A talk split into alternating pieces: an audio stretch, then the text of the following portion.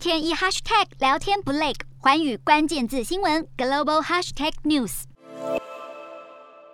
伊斯兰斋戒月宣告结束，叙利亚民众开心庆祝开斋节。而在此同时，血腥镇压抗议的叙利亚总统阿塞德发布新特赦令。叙利亚人权组织表示，当局从一号起已经释放六十名囚犯，当中一些人被关在监牢超过十年。这是阿塞德在叙利亚陷入长达十一年的内战后最为全面的一次特赦。新命令指出，要大赦叙利亚人民犯下的恐怖主义罪行，但不包括曾经导致他人死亡者。人权组织负责人表示，这项说法代表有数以万计的被拘留者有可能得以获释。他并说，许多叙利亚人被控犯下恐怖主义罪名。这一次获释者，有些人在恶名昭彰的叙利亚塞德纳亚监狱度过多年。国际特赦组织曾经以“人类屠宰场”来形容这座监狱，在四年内就有大约一万三千人在塞德纳。纳亚监狱遭到当局处以绞刑。律师表示，新特赦令是叙利亚革命开始以来最广泛的一次，包括所有恐怖主义罪行。他也预期会有更多人获释，但还是需要一段时间。